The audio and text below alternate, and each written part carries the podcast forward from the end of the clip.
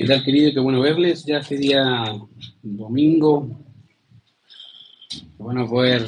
No sé si los, que pudieron ir al paseo ya sé cómo están, así que estamos iguales. Ya, así que qué bueno que pudimos tener un tiempo de poder disfrutar, de, gozar como hermanos. Así que vamos a lo nuestro en el día de hoy. Romanos capítulo 12, querido, verso 10. Romanos 12, 10. Vamos a estar ahí estudiando hoy Romanos capítulo 12, verso 10. Ahora, obviamente, como ya hemos estado hablando o estado dando los domingos, estamos en un tema que se llama Somos Iglesia. Y obviamente seguimos con el mismo tema. Sé que largo es el tema, sí, en realidad es un tema que da para mucho. Y mi idea fue tratar de abarcar lo más posible eh, y así poder entender como iglesia qué es ser iglesia. ¿ya? Eso es porque en realidad ah, dentro de las iglesias creo que hay malos conceptos o conceptos equivocados con respecto a cómo debemos funcionar o cómo debería funcionar la iglesia. Creo que cada uno tiene su expectativa, pero cuando sacamos a, la Biblia de la ecuación, de la expectativa, a veces podemos incorporar ideas equivocadas al concepto de cómo debemos vivir la fe dentro del grupo o dentro de la comunidad de la iglesia. Entonces, obviamente, por eso quisimos estudiar o quise ayudarles a entender cómo debemos vivir la vida en virtud de cómo lo que, lo que somos. Somos una iglesia o somos la iglesia del Señor y debemos vivir como tal. Entonces ya hemos hablado sobre, ¿se acuerdan? El motor de la iglesia, la cabeza de la iglesia, los pastores y ahora nos toca juntos, el título se llama Juntos unos a otros. ¿Y es por qué? Porque lo que vamos a ver ahora no solamente le compete al pastor o al diácono o al encargado, sino a toda la iglesia. Toda la iglesia debe participar en ciertas actividades y obviamente va a dar en el, en el transcurso del tiempo va a darse cuenta que hay cosas que deberían funcionar o que deberían hacerse en la iglesia eh, de forma, digamos, unilateral, porque generalmente el que lleva a cabo esa tarea es el pastor y ese es el problema. Cuando el pastor solamente hace la tarea y los demás miran cómo él la hace, creo que no estamos haciendo la labor del Señor. Y eso es importante porque en realidad nos permite funcionar como lo que somos cuando cada uno hace lo que debe hacer. Entonces, en las escrituras, queridos, encontramos diferentes formas que se utilizan ah, para referirse a la iglesia, o a veces le llaman analogías. De hecho, en la Biblia van a encontrar que a la iglesia se le llama la familia de Dios. ¿Se acuerdan? Que lo mencioné una vez, dice que la iglesia es llamada la familia de Dios, o a veces se le conoce como la esposa o la novia del Cristo o del Cordero, o columna y baluarte de la verdad. Pero la más utilizada por el apóstol Pablo, sin duda, es cuerpo. Y es porque obviamente la actividad y la labor que cada una de las partes desempeña nos muestra que somos un cuerpo y que cada uno necesita el uno del otro. Eh, somos, no somos eh, agentes separados.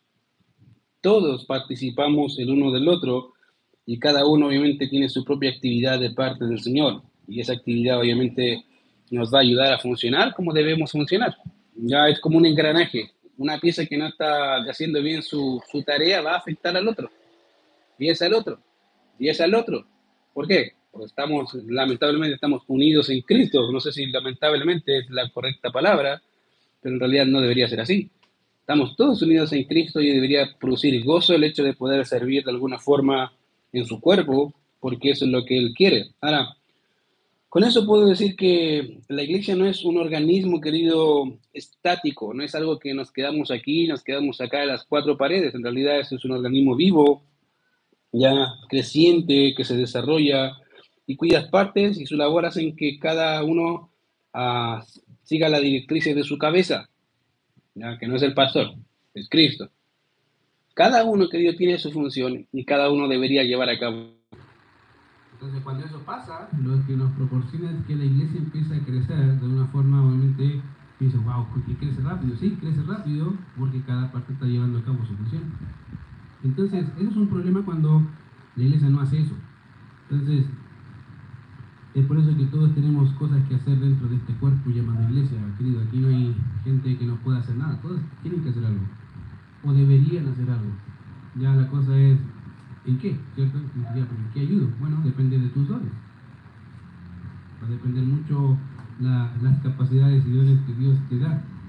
Hay dones naturales les llamamos, ¿cierto? Habilidades innatas que nace uno con ellas, ¿cierto? Algunos son buenos para dibujar, otros son para, para cantar, contar chistes, no sé si don, pero es natural, pero algunos tienen esa cuestión, pero eh, esos son naturales, pero hay obviamente uh, dones sobrenaturales que son dados por Dios a la iglesia para que ella pueda ser edificada y todos crezcamos a la imagen de Cristo. Entonces, ¿qué es lo que la iglesia como un todo, como un organismo vivo, debe hacer en la actividad o la actividad propia de la iglesia?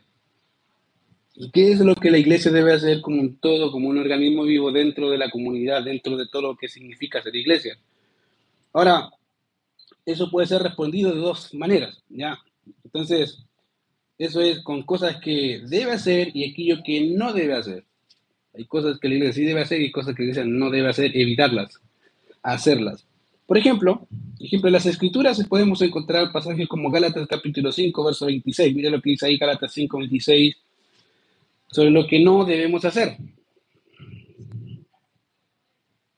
Dice ahí Gálatas 5, 26. No nos hagamos vanagloriosos, irritándonos unos a otros, envidiándonos unos a otros. Por ende, obviamente hay, según este texto, cosas que la iglesia como un conjunto, se fijan, no está hablando de una persona particular, no, como un conjunto, como un cuerpo, no debe hacer, y según ese texto es, no nos hagamos vanagloriosos. Eso es que la iglesia no debe hacer. De hecho, Pablo le dice a los corintios, dice, si recibiste actos, ¿por qué te glorias como si no lo habías recibido? O sea, ¿cuál, ¿cuál, es la jactancia en eso? En realidad eso te lo dio Dios, ¿por qué te jactas? Y obviamente acá una de las cosas que hay que entender que dice que, según Pablo, dice que no debemos hacernos vanagloriosos, lo cual se muestra en dos actividades propias de ese pecado. Una es irritándonos unos a otros y otra es envidiándonos unos a otros. Fíjate que la envidia, según Pablo, es el producto, es, podríamos decirlo, la mano de un corazón que es vanaglorioso le gusta ser, que, le gusta ser reconocido. ¿no? sé si alguna vez lo había visto así, pero según Pablo dice, mira, la vanagloria se puede manifestar con, con este tipo de envidia, o con este brazo de envidia que podríamos llamarlo, se puede mostrar de esa forma. O, dicho al contrario, la envidia muestra un corazón que es vanaglorioso. Ahora, obviamente eso es una de las cosas que la iglesia debería evitar. Por eso dice, no, no nos hagamos se supone que deberían no hacerlo. Pero eso es algo que vamos a ver más adelante. Y en segundo lugar, podemos ver que las escrituras podemos encontrar que hay cosas que la iglesia debe hacer o debe desarrollar en su conjunto. Como ejemplo, las podemos en Efesios capítulo 5, verso 21. Mira lo que dice ¿Qué es lo que la iglesia debe hacer en su conjunto? No, no, Efesios 5, 21 dice, someteos unos a otros en el temor de Dios. Ahora, eh, lo que nos dice, básicamente, es este, que una persona que está llena del Espíritu Santo es una persona que mostrará una sana mansedumbre y humildad, una actitud de sumisión. Eso es. Una persona llena va a ser una persona que va a ser fácil someterse a la autoridad, sea cual sea. Sea el esposo, sea el esposo a Cristo, sea la esposa a su esposo, sea los hijos a sus padres, sea si soy trabajador a mi jefe, eh, no importa. Una persona que es llena del espíritu va a ser una persona que va a ser, les va a ser más fácil la tarea de ser sumiso o ser humilde, ya, en este caso. Entonces, obviamente, eso se ve reflejo, reflejado en la iglesia. Entonces, en resumen, hay cosas que la iglesia, como dije, debe hacer, cosas que la iglesia no debe hacer. Así que en esta ocasión, obviamente, y todo este tiempo voy a dedicarme a cosas que la iglesia debe ah, hacer. Ya vamos a empezar por eso, o perdón, por las cosas que la iglesia no debe hacer. Ya después vamos a dedicarnos a las cosas que se hacen. Ya vamos a primero enfocarnos en lo que no se debe hacer. ¿Por qué? Porque creo que cuando uno entiende lo que no debe hacer, le queda más fácil decir, ah, entonces se puede hacer esto. Sí, porque estas son las, las reglas de lo que no se hace, ¿cierto? Pero cuando yo tengo lo que no se hace, todo lo demás se supone que se puede realizar. Entonces, vamos a comenzar, comenzar hablando de lo que se, ah, no se debe hacer. Ahora, es interesante porque cuando vamos a, a Romanos capítulo 12, verso 10, mira lo que dice ahí. Dice, ama, uh, perdón, no dice, el amor sea sin fingimiento. Ahora es lo malo, seguir lo bueno.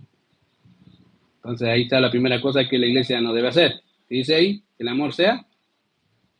Sí. Fingimiento. Ahora,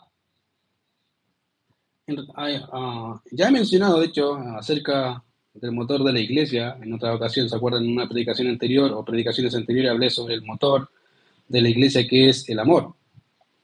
Ahora, pero hay una pregunta que a veces la iglesia no entiende o las personas no entienden y es la siguiente. ¿Qué relación hay entre el amor que uno tiene hacia el Señor, ¿cierto? Y el amor que uno debería tener hacia los hermanos. ¿Qué relación hay entre eso? Porque a veces escucho frases como, sí, lo hago para el Señor, y entiendo que uno lo hace para el Señor, pero eso no significa que el hermano no es beneficiado por eso, ¿cierto? De hecho, lo es. Entonces, creo que a veces entendemos mal el concepto y creo que entendamos que ambas cosas tienen una relación estrecha, porque la tienen. Ahora, la respuesta a esa pregunta podemos encontrarla, de hecho, gráfica en 1 de Juan capítulo 4, Mira ahí, primera de Juan, capítulo 4, verso 19 al 21. Ahí llega, si tienen su Biblia ahí, primera de Juan, capítulo 4, verso 19 al 21.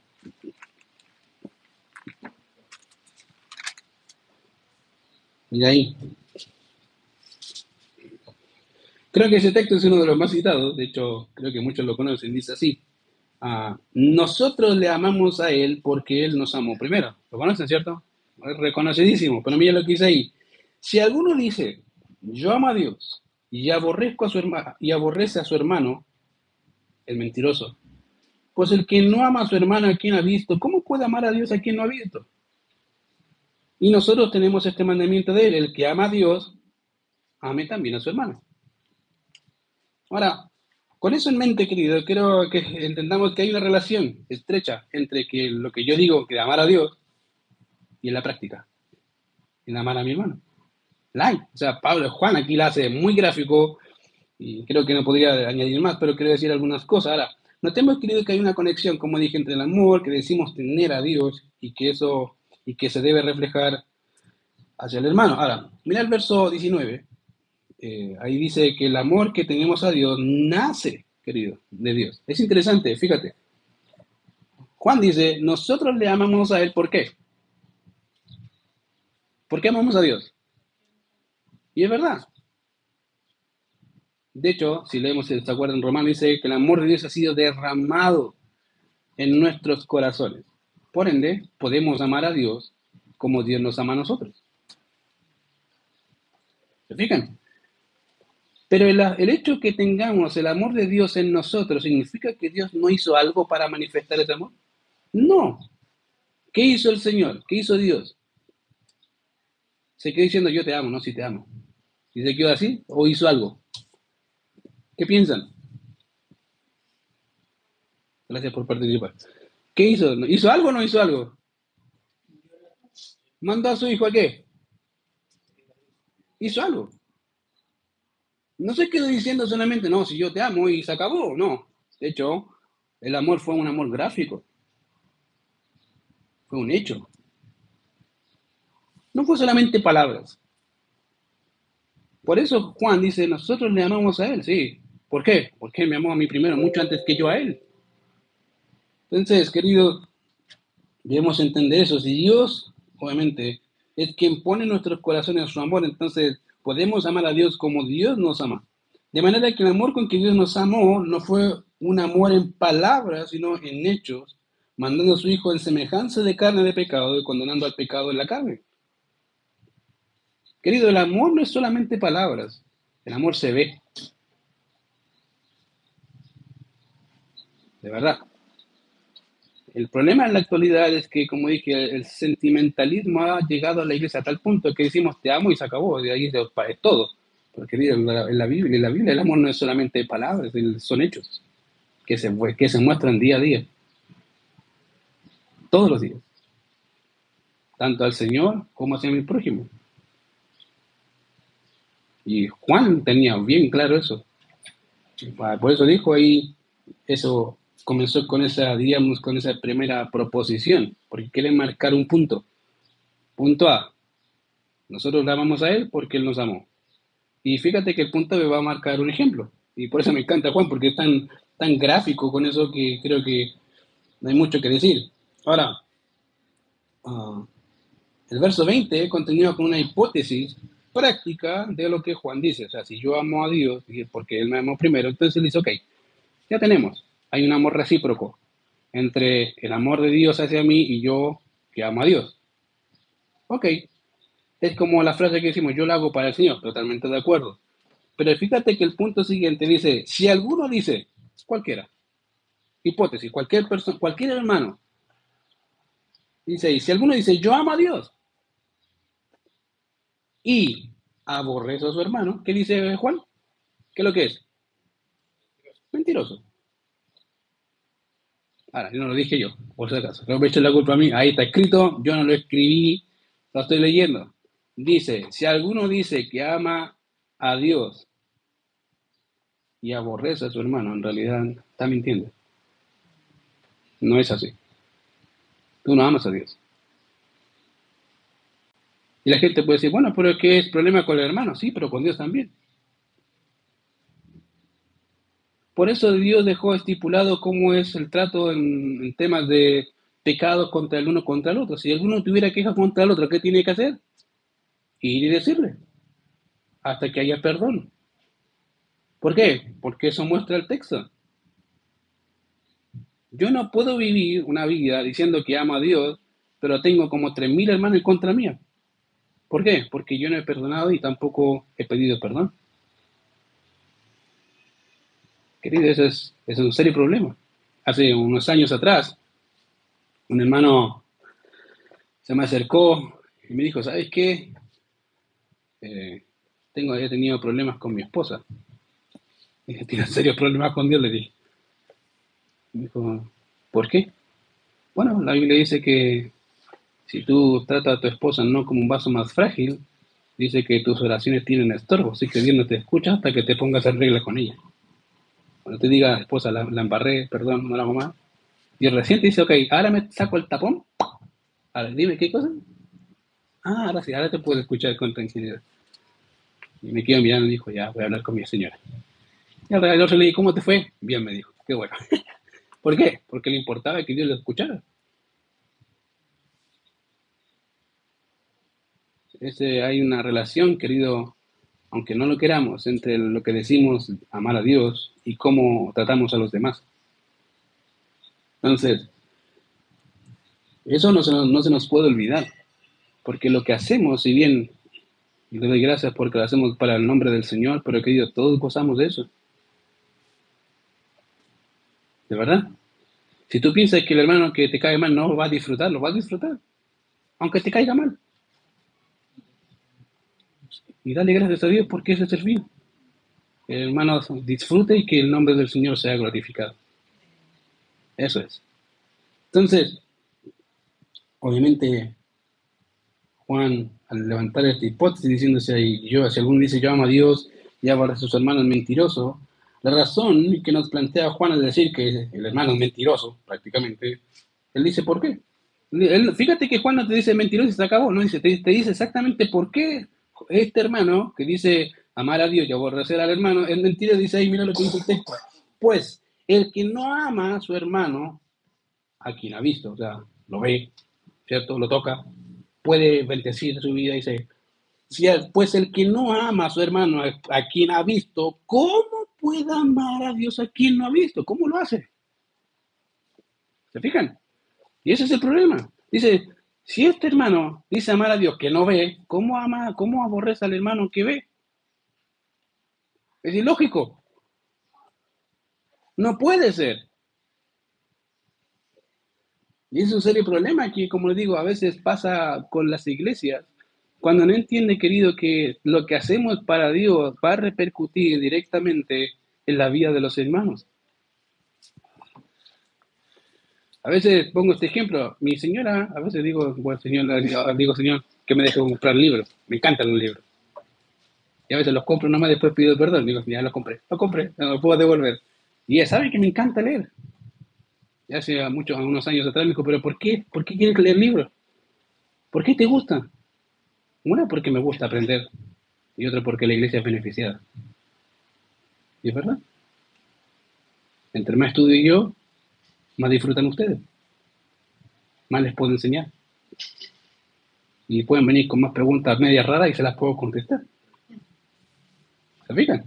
Entonces a la larga, todos ganamos. Y ese debería ser el fin, todos ganamos.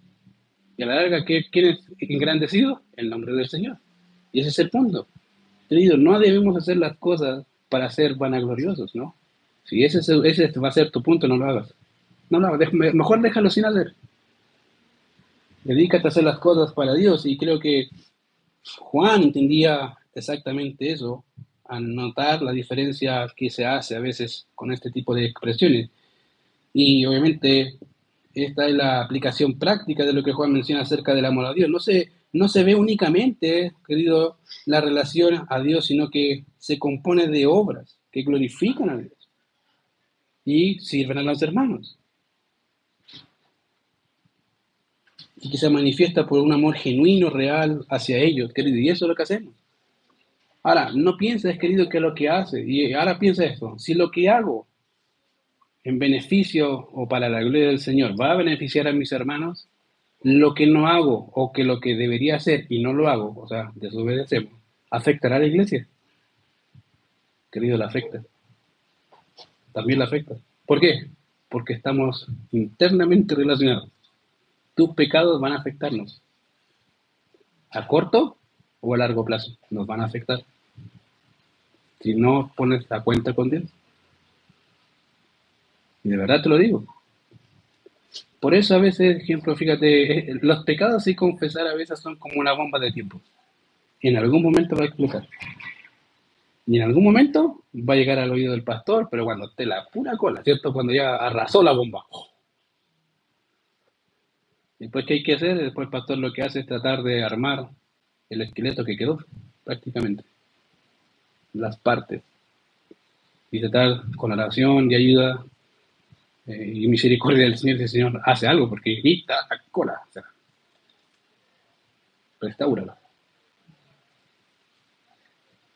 Querido, tus pecados afectan a la iglesia. Ya sean grandes o chicos, nos van a afectar. Entonces, eso que espero que, que entiendas de verdad, que lo que hacemos es para el Señor, pero van a beneficiar o van a afectar a alguien. En primera persona te van a afectar a ti y tu comunión con Dios y por consecuencia a nosotros. En consecuencia más grande, diríamos que va a afectar a tu señora, a tus hijos, a tu iglesia, tu trabajo y por sobre todo al Señor. ¿Es así? Ahora, no sé si entendiste la relación, pero creo que estaba más que claro. Ahora, habiendo entendido la relación que existe entre, obviamente, el amor a los hermanos, el servicio a los hermanos y también el amor hacia Dios y el servicio hacia Dios, quiero que vayamos a Romanos capítulo 12, verso 9 y 10. Quise establecer primero la base para poder explicar con mayor uh, detenimiento ese pasaje. Romanos capítulo 12, verso 9 y 10. Ahí, que es el texto que leímos. Ahora, dice ahí, el amor sea sin fingimiento. Ahora, un hombre una, o, mujer que ha sido justificado, querido, por la sangre de Cristo, no solo acepta el amor de Dios en su vida, sino que esa justificación se verá reflejada en su conducta hacia los demás.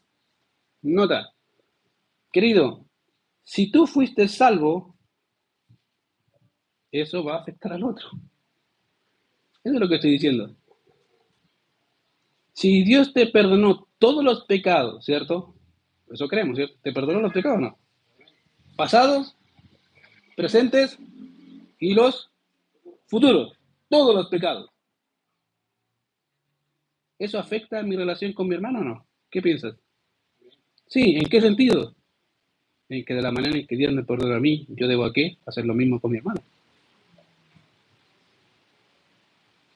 Eso es lo que dice. Así como Dios os perdonó, perdonad los unos a los otros. ¿Cómo? Como yo te perdoné. ¿Pero qué significa eso? Toda la ofensa, toda la ofensa. Aunque me dolió, aunque te dolió. Y después volver a hablarle con todo el cariño y amor del mundo. Sí. Es imposible. Para los hombres ciertamente es imposible, pero para Dios no. ¿Te fijas? Entonces, lo primero que dice acá, Pablo dice el amor sea sin fingimiento, y esta, diríamos que el capítulo 12 de la carta a los romanos es como la parte práctica de todo lo que Pablo viene diciendo de la justificación por fe. Por eso dije, si eres justificado, fuiste justificado, obviamente eso va, también te va a aplicar hacia, el, hacia, hacia tu hermano que creyente.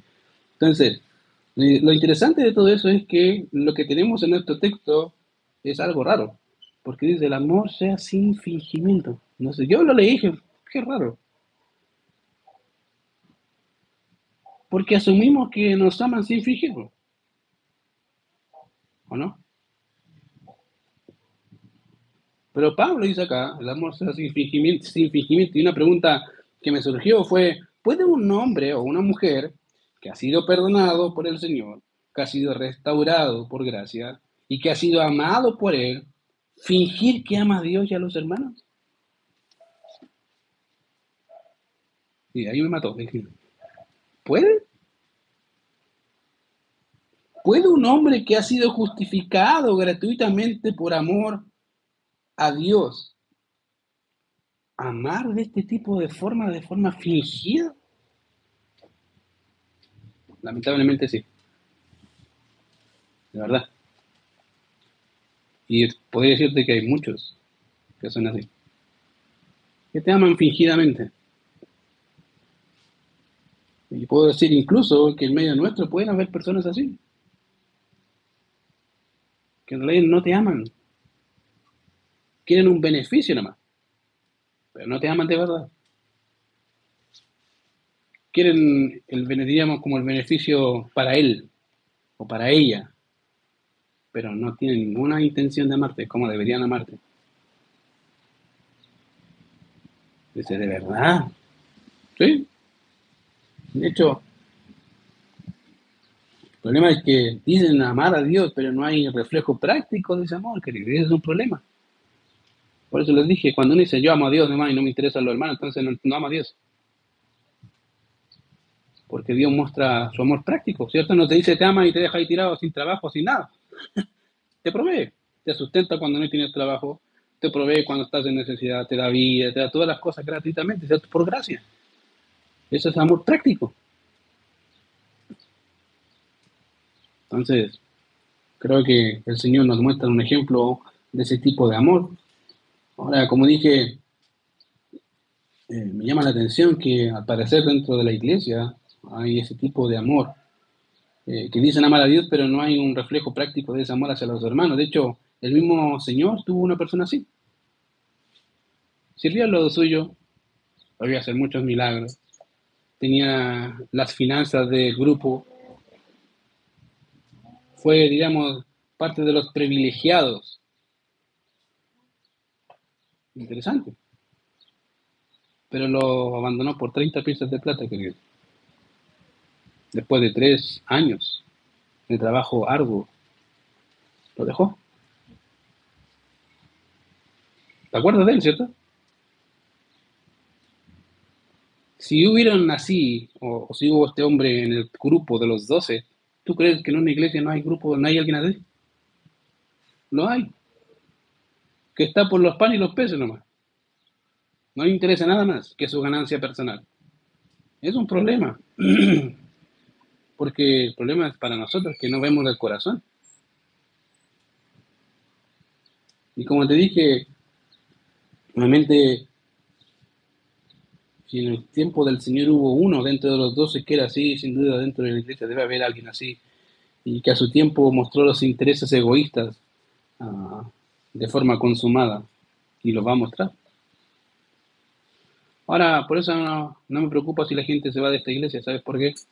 Porque el Señor dice, estuvieron con nosotros, pero ¿qué? Sino que se manifestó, ¿para qué? Bien, que no todos son de nosotros, queridos. Acá no se retiene a nadie. Si quiere irse, vaya, no hay problema. Pero váyase por razones correctas. Preocúpese cuando le dejamos ir sin preguntarle a usted por qué se va. Porque se van a decir, va a ser una respuesta de oración para nosotros. Gracias, Señor, te lo llevaste. Por fin. ¿Por qué? Porque no tenía ni un brillo. No era cristiano. Primero, y digo, ¿cómo? ¡Ay, qué mal! No, si no era cristiano. Se comportaba como cristiano, pero para, para la palestra nada más, por cierto, es un maniquí que se ven bonitos. Pero era nada más que eso. Eso es que duro. Pero querido, a veces es necesario. Que el Señor puede, de vez en cuando, su iglesia, este no, este no. Y todo, wow, mira, que puede que no, nunca fue. Estaba entre nosotros, pero no era de nosotros en realidad. Y a veces Dios es el que hace eso. Y lo hemos visto con el pastor Antino, ¿cierto, pastor? Y nosotros no hemos discutido. ¿Qué le parece? ¿Se fue? Sí, se fue. Vaya. Y después dice, ¿qué pensaba de él? Pensábamos lo mismo. No vemos nada. Nada de vida cristiana. De hecho, se siente tan cómodo en el mundo que no tiene, no sé por qué venía para acá. Para tener más condenación por lo que sabe. No tiene sentido. ¿Por qué? Porque entendemos que, querido, el amor se muestra, se ve, se manifiesta entre nosotros, como de forma práctica, sirviéndonos, sirviéndonos los unos a los otros, llamando, ¿cómo estáis? O por WhatsApp, ¿cómo te fue? ¿Cómo te sientes? ¿Qué te ayudo? Eh, amor práctico, querido. No necesitamos tener lujos para ser prácticos en el amor, ¿cierto? Yo creo que no. Yo creo que una tacita de té, ¿cierto? A veces basta y sobra. ¿Querés compartir? Compartamos. Sí, se acabó. A veces creo que el amor es tan, digamos, sentimental que carece de ese tipo de amor práctico. Entonces ten cuidado con ser ese tipo de personas, ya que son más aduladoras que prácticos. Sé práctico. ¿Ya? A mí los que me conocen saben que no soy mucho de adular a la gente, pero si le tengo que decir que lo hizo bien, le digo, está bien. Se acabó. Lo hiciste bien, qué bueno. Me alegra. Gracias al Señor por eso. Y de verdad. Y lo animo. ¿Por qué? Porque me anima a ver cuando crece. Me anima a ver cuando está avanzando. Y ese debería ser siempre, querido, el punto en que debemos llegar. Siempre ver que la gente crece, que la gente avanza y glorificar al Señor. Por eso, fíjate ah, que John Murray, hablando del amor genuino y la hipocresía del amor, dijo lo siguiente. Dice, si el amor es la suma de la virtud y la hipocresía es el epítome del vicio, es una contradicción evidente que las dos cosas, las dos cosas estén al mismo lado. Obvio. O hay amor genuino o hay hipocresía. No puede estar las dos cosas al mismo lado. Es raro. No, querido, no puede, no en términos, diríamos, en términos de Santiago, dice, ¿puede de una, una manantial salir agua dulce y salada? ¿Puede o no puede?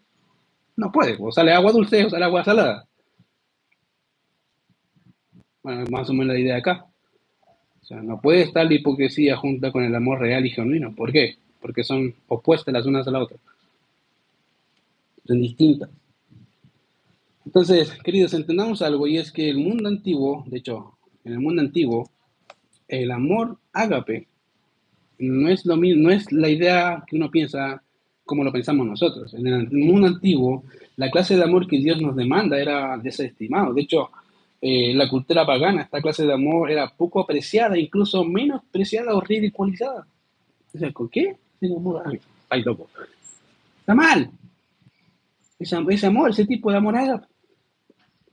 No, está, está, en realidad, de hecho te pueden atarrar en tu cara. ¿Cuándo surgió o cuándo empezó a elevarse por los evangelios? De hecho, en el Nuevo Testamento es apreciada el amor ágape y elevada a un estado sumo. ¿Y esto por qué? Porque el amor ágape es un amor desinteresado en el bien personal. Carente de egoísmo, en donde la persona que ama lo hace de su propia voluntad, querido. Nadie lo obliga a hacer lo que hace. Lo hace porque quiere hacerlo. Porque ama a los hermanos. Porque quiere aprender a hacer más. ¿Para qué? Para que más puedan ser beneficiados. No importa si le dicen bien hecho o mal hecho, no importa. Yo lo que yo quiero servir. Y que ellos puedan crecer, que ellos puedan avanzar, que ellos puedan hacer eso. Ese, ese es el punto. Entonces, el amor ágape, como les decía, es un amor desinteresado porque ama de su propia voluntad y que busca satisfacer las necesidades y el bienestar de la persona que ama. ¿Te das cuenta?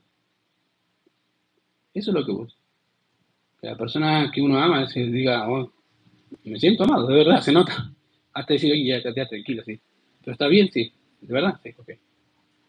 ¿Necesitas algo? No. no. Cualquier cosa, aquí está. Ese tipo de personas que dicen, oye, qué raro. Nunca, no, no, como que se siente incómodo con alguien así. Pero debería ser la conducta del creyente así. Propia así. Entonces, busca el bienestar de la persona que ama, incluso estando dispuesto a pagar cualquier precio que sea necesario con el fin de satisfacer las necesidades de la persona que ama, querido. Fíjate, no importa lo que le cueste. No va a hacer. ¿Por qué? Porque ama. Es raro, ¿cierto? Es raro que Dios nos diga, bueno, bueno, esa es la forma que yo amo y la forma que ustedes deberían amar y deberían amarse así. De hecho, creo que el Señor nos dejó un ejemplo gráfico de amor cuando dijo, no hay mayor amor que este, que uno ponga la vida por sus amigos. ¡Wow!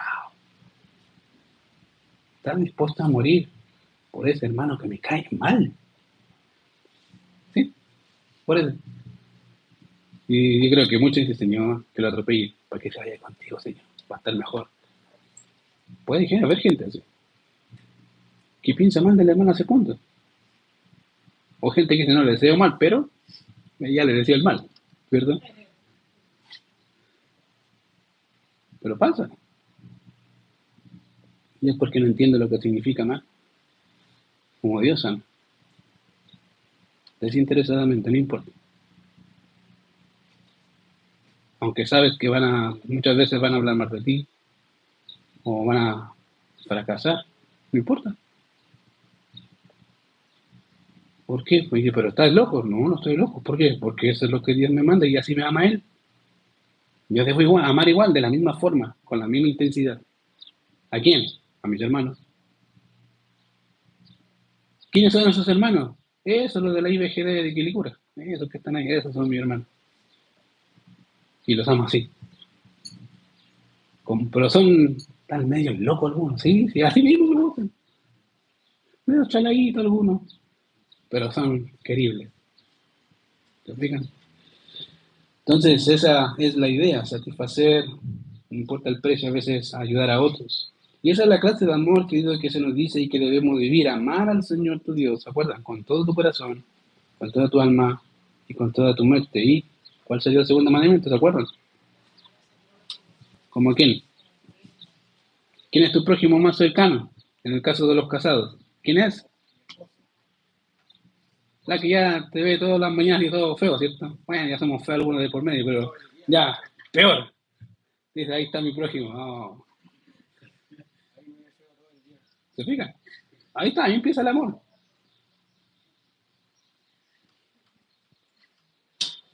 De hecho, Pablo entendía esa verdad, como les dije, y llevó a los romanos a entenderla cuando les dice, el amor se hace fingimiento. El amor no solo es y puede ser fingido, sino que puede ser genuino también. Querido, y ese es un problema cuando fingimos que amamos a alguien. Y se nota. Se nota. Quítale lo que le das y vas a darte cuenta si te ama. Para algunos sí, de verdad. Sí, quítaselo. sea lo que sea, quítaselo y va a ver si te ama de verdad. Si te ama por quién eres, o como hermano, o, porque, o por lo que le das. Y había mucha gente aquí, ha pasado gente por acá que venía por los panes y los peces, ¿cierto, pastor? Le quitamos la canasta y ahí quedó. Duró dos semanas y se fue. Qué bueno que se fuera. Porque en realidad no ama la iglesia, quería el pan y los peces y que son pocos los panes y los peces, mejor se lo doy a alguien que sí es hermano de verdad y que necesita de verdad. ¿Se fijan? Entonces a veces, a veces yo creo que algunos dicen que es duro, no, no soy duro, en realidad es una forma gráfica de mostrar amor, pero a veces algunos se aprovechan, ¿cierto? Y en realidad es porque están buscando su propio beneficio. Entonces, ten cuidado, como te dije, de ese tipo de personas.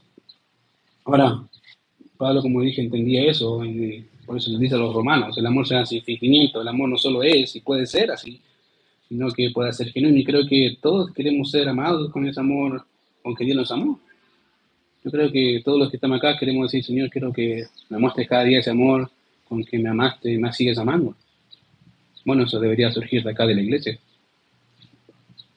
no del mundo. ¿Por qué? Porque eh, en esto conocerán, dijo el Señor, ¿te acuerdas? En que soy mi discípulos, en que tuvierais amor, ¿qué? Los unos con los otros. ¿De qué forma? Práctica. No solo diciendo que te amo, sino preocupándome por ti.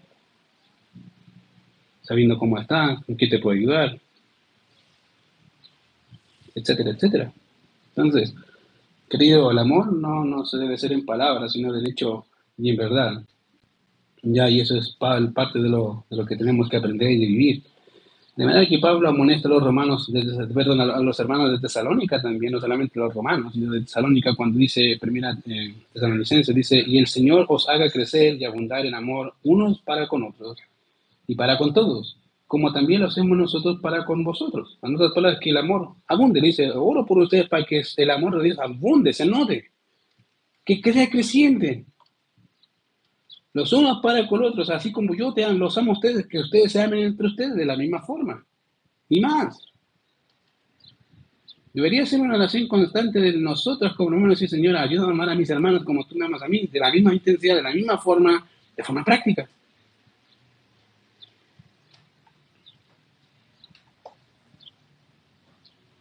Mira lo que dice Juan, 1 Juan capítulo 3, verso 18. Ahora,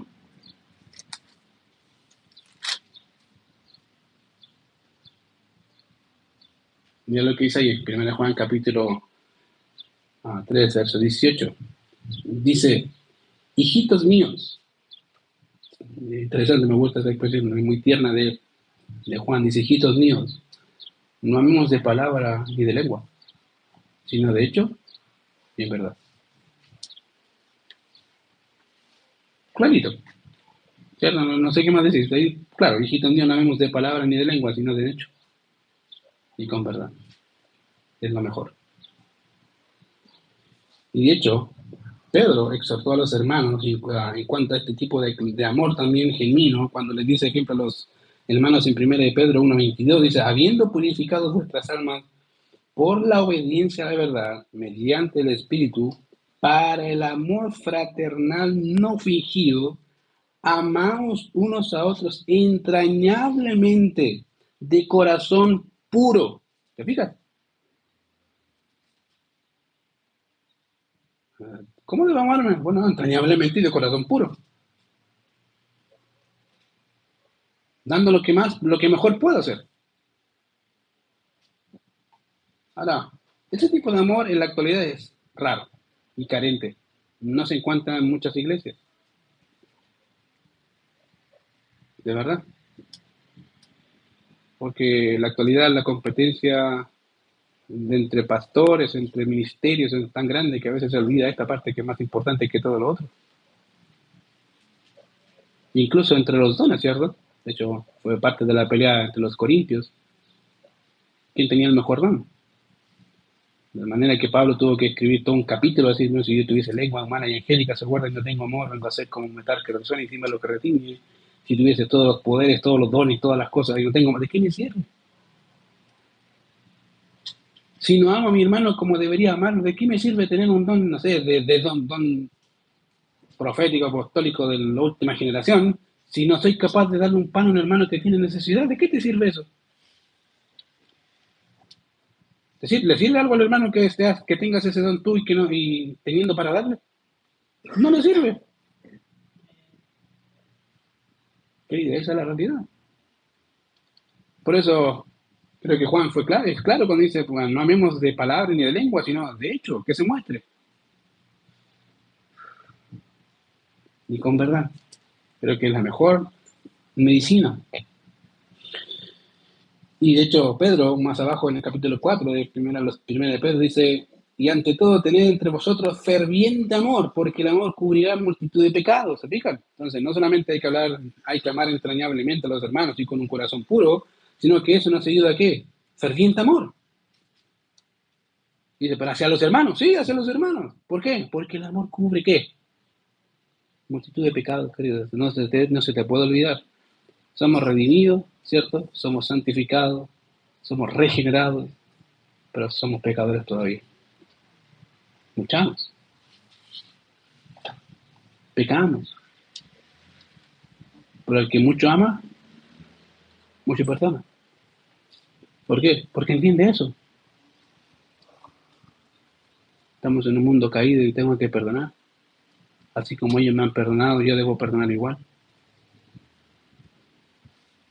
Querido, no se te puede olvidar, de verdad, que el amor es práctico, es real, se ve, se muestra. Fíjate que más abajo, el verso, del verso 10 de Romanos capítulo 12, dice, aborreced lo malo, seguid lo bueno. Ahora, si consideramos el orden, fíjate el orden del texto, vamos a esperar a Francisco para que puedan verlo más gráficamente en la pantalla. Dice, el amor se hace sin fingimiento, ¿cierto? Hablando del amor. Dice, aborreced lo malo, seguid lo bueno. Al medio, y fíjate, después viene otro versículo. Avanza el otro versículo, Francisco amados los unos a los otros. En otras palabras, dice amor, aborrecer el mal, amor. Como un sándwich. Entonces, es interesante porque, ah, aunque esto hace referencia a la sinceridad ya del amor, por eso dice aborrecer lo malo, está diciendo, o sea, en realidad, deja de fingir, porque es pecado, está mal.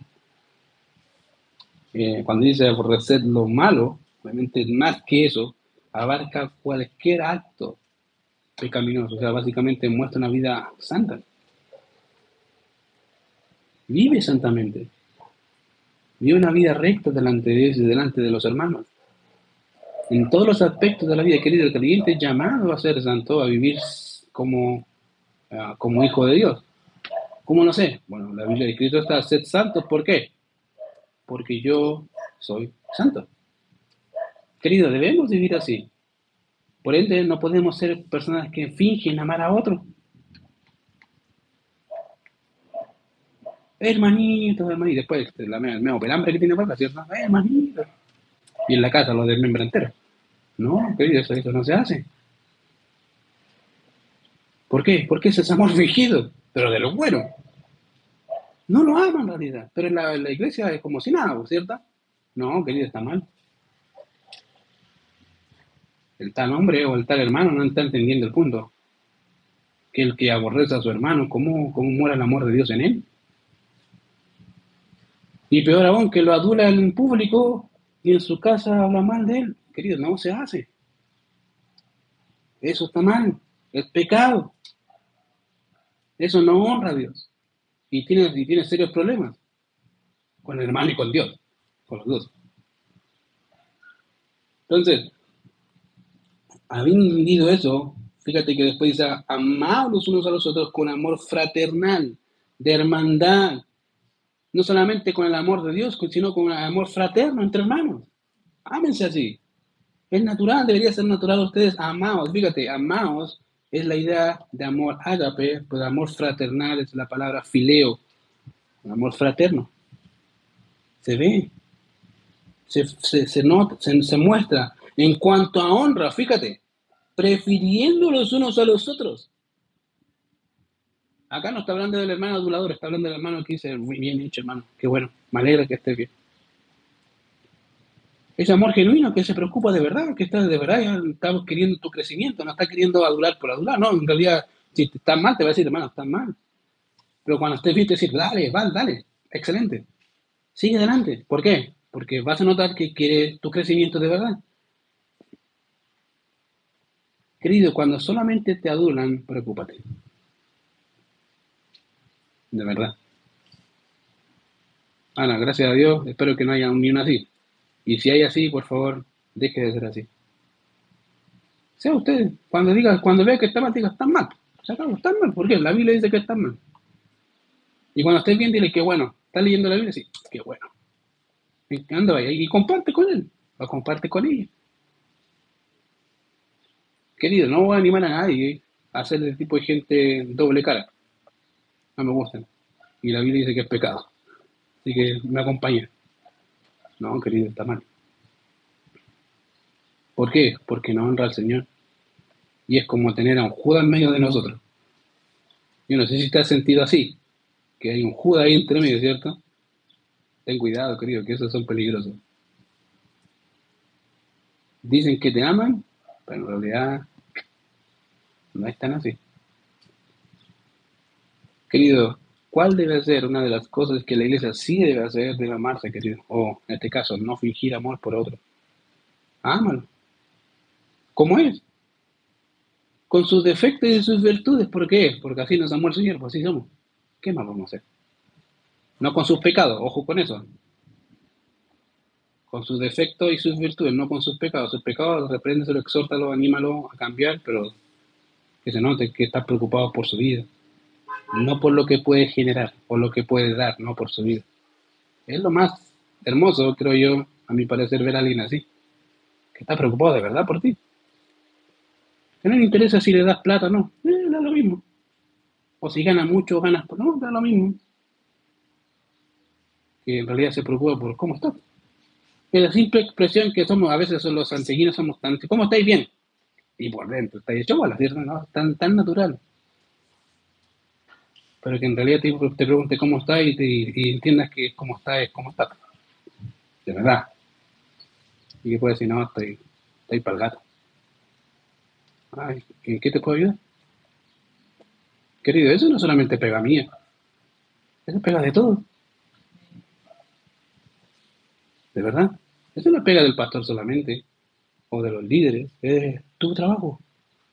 Ahora, a veces me gusta recordar un proverbio que dice, el que tiene amigos ha de mostrarse amigo. Y el proverbio dice, y amigo es más unido que, que un hermano. Querido, a veces eso, esa genuinidad te genera amistad, de la buena, de esas pocas que uno tiene. Que te va a decir si estás bien, te va a decir que estás bien, cuando estás mal te va a decir que estás mal, pero te lo va a decir. No se va a quedar callado o callada. Y son esos pocos, como te digo, que de verdad que están así, Problema tuyo, si te enojas, ya cuando uno tiene ah, problema tuyo, si ya te lo dije, te lo dije con amor, te lo dije con odio, te lo dije, y no quería entender, problema tuyo ahora. Y dice, wow, uy, qué pesado. Y uno dice, pero ese es el amigo que quiero. Yo quiero, yo prefiero tener un amigo así, que tener un amigo que siempre me diga, déle pastor, si esté buena banda, si huele pastor, y nunca me diga mal, nunca me diga, no, estáis mal, pastor. Ya cuando veo que siempre me dice que estoy bien, no haga algo, si yo no soy el arcángel Miguel, soy pecador igual que todo. O sea, cuando ve a alguien así, mm, el Señor lo bendiga, Señor, córrelo de mí. o ayúdame a decirle, hermano, está mal, no, no, no, yo soy, no soy perfecto y no pretendo serlo. De mala forma. Querido, anima a otros. Muestra ese amor que Dios te mostró a ti hacia tus hermanos. Es la mejor medicina para que una iglesia empiece a crecer. Sin eso, estamos lejos de crecer, de verdad. Vamos a orar. Señor, te amo, gracias por este tiempo, gracias por tu palabra, porque nos bendices, Señor, porque nos ayudas. Gracias por animarnos, Señor, con tu palabra hoy, amarnos como tú nos amas a nosotros, Señor. No fingidamente, sino con un corazón recto delante de ti y poder, Señor, crecer como la iglesia que tú quieres. Gracias por este tiempo. En Cristo Jesús oramos. Amén. Pastor.